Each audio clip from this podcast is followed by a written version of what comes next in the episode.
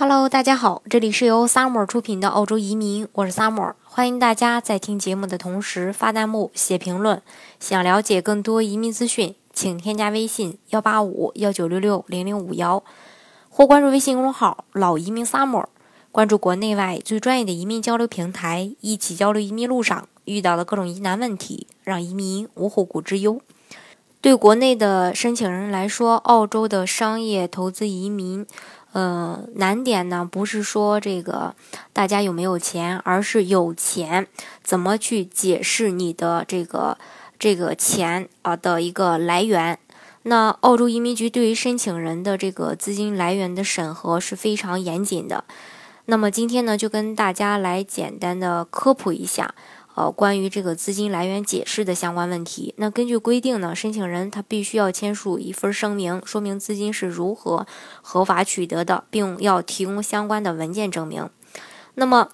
呃，今天呢，就跟大家来列举几个比较常见情况的一个资金的证明方式。首先，申请人的工资和分红，呃，像这个。幺八八 A、幺八八 B、幺八八 C、幺三二，这些都是需要这个去证明资金来源的。呃，当然，那这个资金来源是怎么呃来的，或者说这个钱是怎么来的，可能会有这么几种情况，也就是说啊，比一个是工资的，一个是申请人的工资和呃这个申请人的分红。那这部分收入可以使用这个地方税务局开具的税收证明。也就是完税证明。那如果申请人是合法所得，呃，如果申请人是这个公司的法人，那公司的盈利需要以分红的形式分配为分配给个人，并且也需要缴纳税款的证明。同时还需要提供公司的工作证明以及工资、银行流水。那归纳起来呢，分为这么几种情况，一个就是。呃，股东分红通过中国公司赚取的。那如果股东分红是通过中国公司赚取的，那就要提供公司股份证明、公司的简单介绍，呃，要说明公司的主营业务，要挑选过去十年中盈利比较好的两到三年提供的财务报表和企业所得税税单。呃，如果公司是代征税和核定征税，也要呃去这个做一个说明。另外，如果股东分红是通过海外公司赚取的话，呃，那么仅仅提供海外公司的银行账单是不够的，建议要做审计之后再提供公司股份证明以及公司的介绍。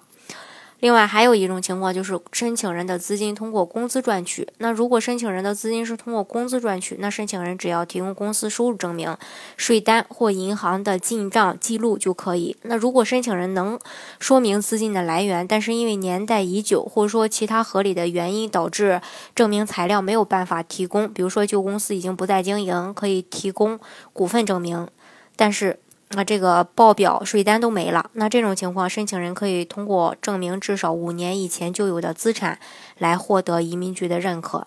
另外一种呢，还有是金融理财产品的一个投资的收益。那如果是用这个金融理财产品的投资收益，比如说股票、基金、期货，去解释资金来源，那就要提供证券公司出具的获利证明，以及能证明投资期间具有相相应的一个呃。这种规模的资金量和持股量的证明材料。另外还有一种情况，就是房产增值解释大额资金。房产可以是已售房产，或者说未售房产，两种方式都需要去解售解释这个购房款的来源。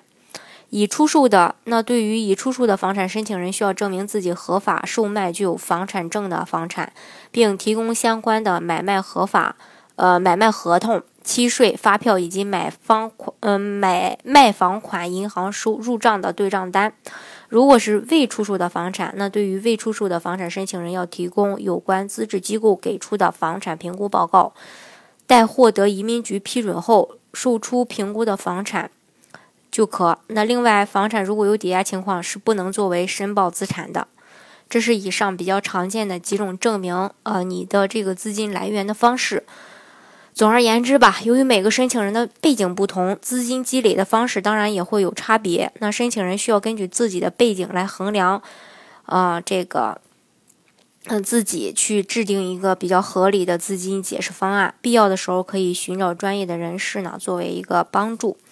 这样的话，你在移民的时候，在办理这个商业投资移民的时候呢，呃，才会更顺利。大家要记住啊，呃，这个资金来源解释啊，只有投资移民才会有，技术移民是不会有这个资金来源解释的，这个大家要清楚。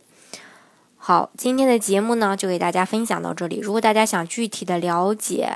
哦这个澳洲的移民政策的话呢，欢迎大家添加我的微信幺八五幺九六六零零五幺，或关注微信公众号“老移民 summer”。关注国内外最专业的移民交流平台，一起交流移民路上遇到的各种疑难问题，让移民无后顾之忧。